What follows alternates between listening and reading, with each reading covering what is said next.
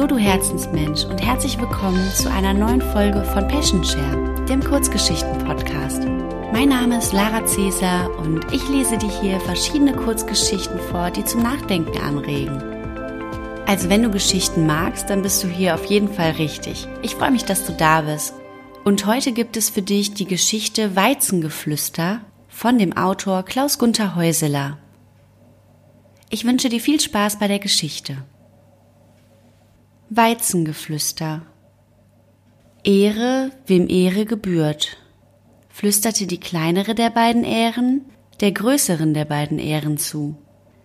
Was sie damit genau meinte, ist für uns nicht weiter von Bedeutung. Schließlich haben Weizenähren im reifen Alter da so ihre eigenen Vorstellungen und Ansichten, Meinungen und Gefühle. Doch erst einmal an den Beginn der Geschichte. Alles begann an einem kühlen Herbsttag auf einem viele Hektar großen Acker. Der Bauer hatte mit seinem Pflug die schwere Erdscholle immer und immer wieder gewendet und gelockert. Die Erdkrumen türmten sich in Reih und Glied und endlos langen Bahnen. Das sorgfältig gefurchte Erdreich lud nun zur Aussaat ein. Und so zog der Bauer wieder seine Bahn. Auf einem großen Traktor sitzend bestellte er das Feld. In weiten Kreisen, vom Waldesrand bis an den Horizont. Dort, wo sich für das Auge fern der Himmel und das Erdreich stets vereinten. Es war an der Zeit, den Winterweizen in sein herbstliches Saatbeet zu bringen, rechtzeitig zum Winterschlaf. Dort galt es, erst einmal die Attacken der gefräßigen Saatkrähen zu überstehen.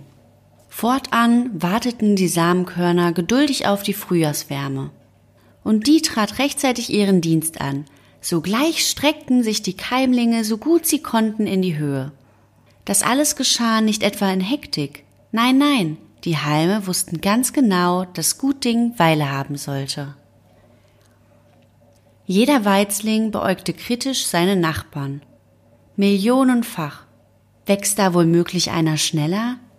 Schießt einer höher Richtung Himmel? Hässlich oder schön? Geht's bei der Ehre doch um die Ehre, einen ganzen Sommer lang zu den Besten zu zählen.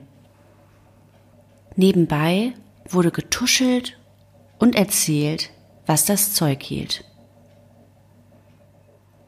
Es war ein Lärmen und ein Treiben in diesem Ehrenkindergarten. Aus Entfernung klang das gedämpfte Gemurmel wie übermütiges Weizengeflüster. Begleitet wurde das Ganze von viel Abwechslung. Sonne, Regen, Hagel, alles, was das Frühjahr so zu bieten hatte. Und Wind. Besonders den Wind hatten die Halme gerne.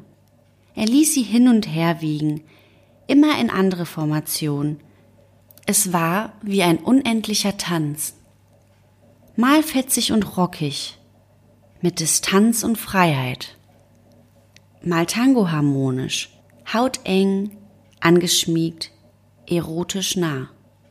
Zudem gab es eine Menge zu beobachten. Feldmäuse mit putzigem Nachwuchs, der häufig umhertrollte und im riesigen Areal Verstecken spielte – oder einen fleißigen Feldhasen, der sich wie ein richtiger Feldherr aufführte. Stets war er auf der Pirsch nach neuen Langohrpartnerinnen. Und da waren die Liebespärchen, ein ruhiges Plätzchen suchend. Das Bett im Kornfeld wurde so zu einem Feldbett, im wahrsten Wortsinn. Über all diese Themen wurde gequatscht und getratscht. Der Gesprächsstoff ging nie aus, das Weizengeflüster nahm kein Ende. Bald stand das Getreide vor der Vollreife. Zwischen den Getreidehalmen hatten sich Freundschaften gebildet. Manch eine Liebschaft war die Folge. Sie alle blieben folgenlos. Schließlich lebte man Seit an Seit in Autogamie und zog den Weg der Selbstbefruchtung vor. Doch herzliche Zuneigung gab es reichlich, platonisches Ehrenglück. Besonders zwei Weizenähren hatten sich füreinander entdeckt. Die etwas größere neigte sich zur kleineren herab, eher schüchtern, doch immer liebevoll. Die kleinere blickte ein wenig bewundernd hinauf, stets aufmerksam und erwartungsvoll. Man traf sich sozusagen auf halber Strecke. anmutig und immer mit einem Blick für den anderen. Die größere Ehre konnte häufig viel früher erkennen, was da so aus der Ferne heranrauschte. All diese Dinge flüsterte sie schnell ihrem kleinen Pendant zu. Überhaupt sprachen die beiden viel häufiger miteinander als alle anderen. Gesprächsrunden von fünf bis fünf waren keine Seltenheit, bereiteten ihnen überhaupt keine Probleme. Nein, sogar große Freude. Und nicht etwa, dass sie belangloses Zeug besprachen oder diskutierten. Im Gegenteil, ihre zugeneigten Konservationen hatten Niveau. Daher flüsterten sie auch meist, damit das rechtliche, recht einfache Ehrenvolk nicht alles mitbekam. Eines Tages hörte man in der Ferne ein unbekanntes Geräusch.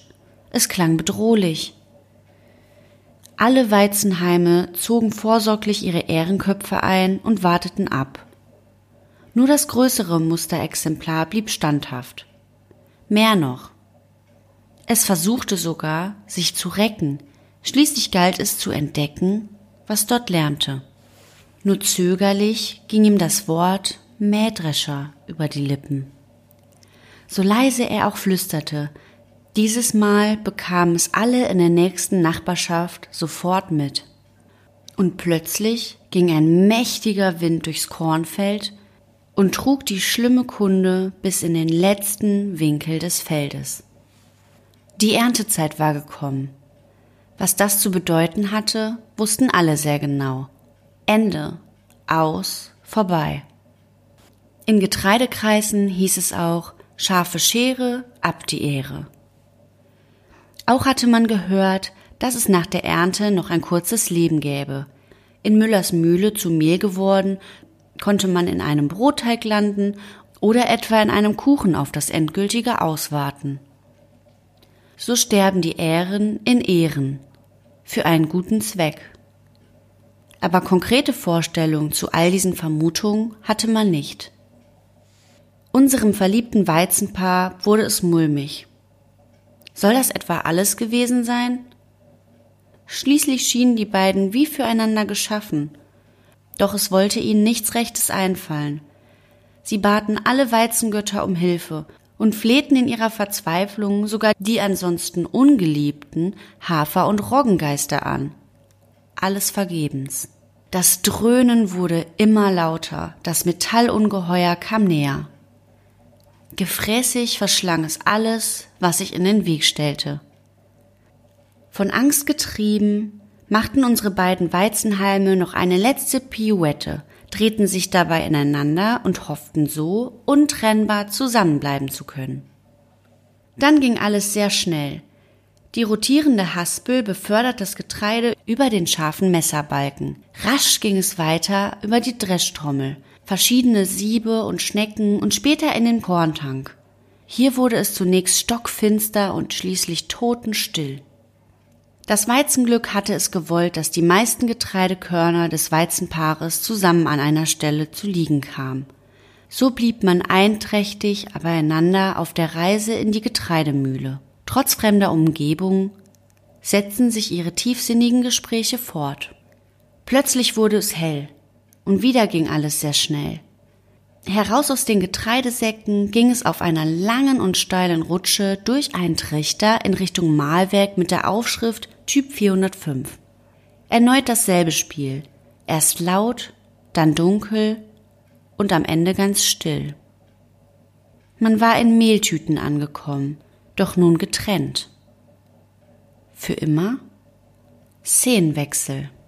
Monate später, auf einem Küchentisch, weit entfernt von der einstigen Getreidewiege.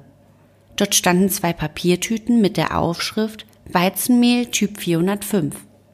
Eine junge Frau riss beide Behältnisse auf, schüttete deren Inhalte zusammen und vermischte alles mit weiteren Zutaten.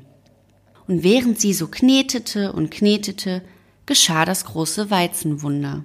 In beiden Tüten befanden sich, bis dahin voneinander getrennt, die jeweiligen Mehlstäubchen des Weizenpaares. Auf diese wundersame Weise fanden sie erneut zusammen. Vereint im Teig entstand erneutes Weizenglück. Die junge Frau teilte die Masse in zwei Hälften, formte jede und schob beide in den Backofen. Was folgte, ist unschwer zu erahnen. Eine außerordentlich heiße Begegnung. Nach dem Abkühlen konnte man das Ergebnis bewundern. Auf dem Küchentisch lagen zwei bildschöne Salzteigpuppen, die eine etwas größer, die andere ein wenig kleiner als die andere, beide Köpfe leicht geneigt und einander zugewandt. In dieser Form war langes Überleben zu erhoffen. Die Salzteigfiguren wurden bunt bemalt und nebeneinander in die Küche, Seit an Seit, an die Wand gehängt. Dabei war es ein besonders schöner Platz mit Ausblick aus dem Fenster, geradewegs auf ein Kornfeld.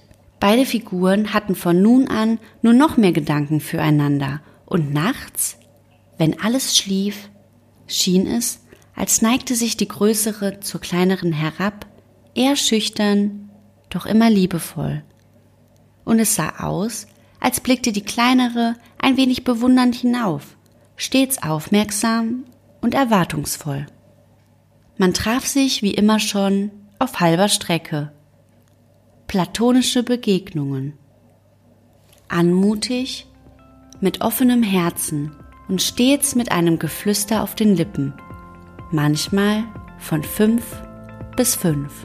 An besonders schönen Sonntagen, wenn die Küchenfenster weit geöffnet standen, trug der Wind die Geräusche der Natur in die Stube. Und dann lauschten die beiden hoch erfreut und leicht erregt dem Rauschen des Kornfeldes mit seinem Weizengeflüster.